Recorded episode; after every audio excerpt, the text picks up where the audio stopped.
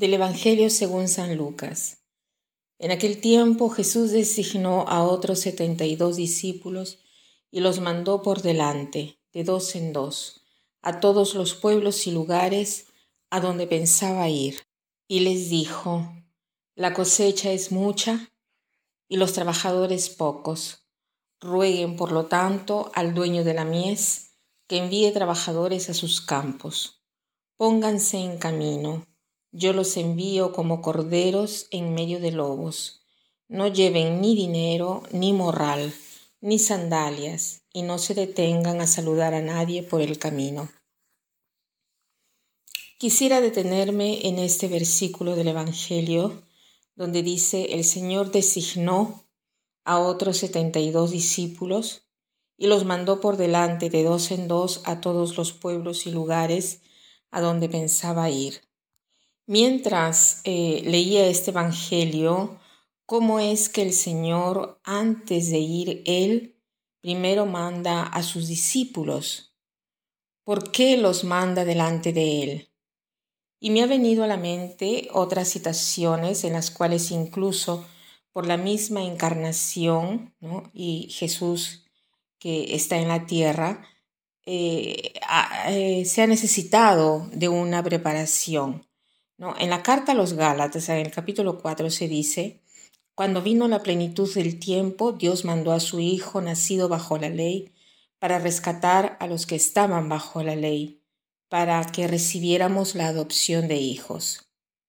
O sea, cuando vino la plenitud del tiempo, Dios esperó la plenitud del tiempo antes de mandar a su Hijo. Y así también en la carta a los Hebreos dice, Dios que había ya hablado en tiempos antiguos muchas veces y en diversos modos a los padres por medio de los profetas, últimamente en estos días ha hablado a nos ha hablado a nosotros por medio del Hijo.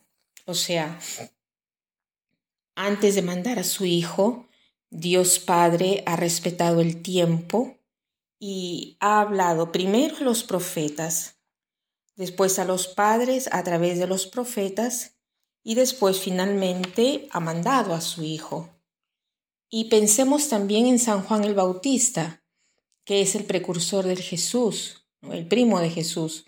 Mantiene en primer lugar la misma predicación de Jesús. ¿Por qué toda esta preparación?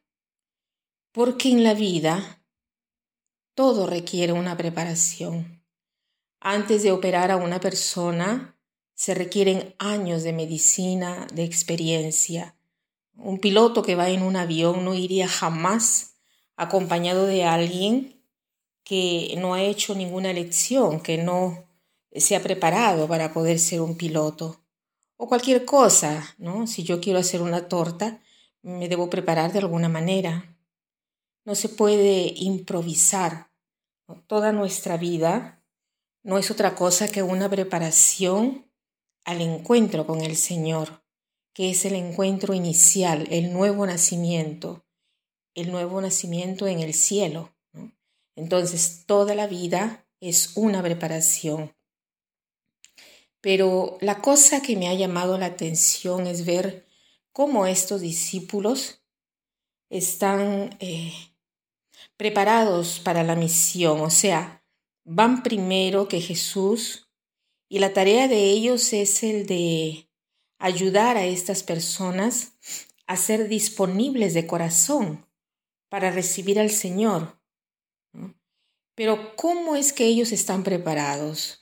Dice acá, yo los envío como corderos en medio de lobos.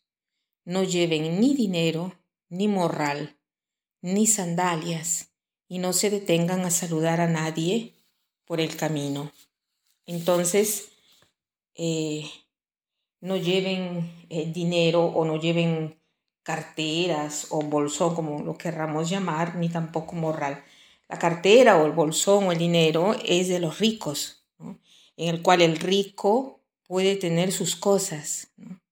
Y el morral es la seguridad del pobre.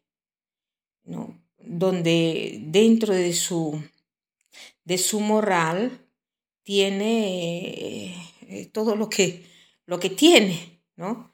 Eh, o sea, ni para el rico ni para el pobre la seguridad está eh, ni en la bolsa, ni en la cartera, ni tampoco en el moral. Entonces, ¿dónde está esta seguridad del discípulo? ¿Dónde está esta ancla de salvación? No está en los bienes materiales, sino en la providencia de Dios, ¿no? El discípulo se ha preparado en el sentido de que tiene la seguridad de que todo depende del Padre. Pidamos entonces al Señor de tener esta disponibilidad de corazón y saber comprender que sobre la tierra no hay seguridades. Hay una sola seguridad y es la seguridad en la bondad del Señor hacia nosotros, hacia cada uno de nosotros, la seguridad en su providencia, que verdaderamente el Padre quiere el bien de todos nosotros, quiere mi bien. Esta es la mayor preparación. Y quisiera terminar con una frase que dice así. La mejor preparación para mañana es hacer lo mejor que puedas hoy. La mejor preparación para mañana es hacer lo mejor que puedas hoy. Señor, dame fe. Haz que yo crea hoy en tu providencia, en tu paternidad, en tu bondad. Abre mi corazón. Que pasen un buen día.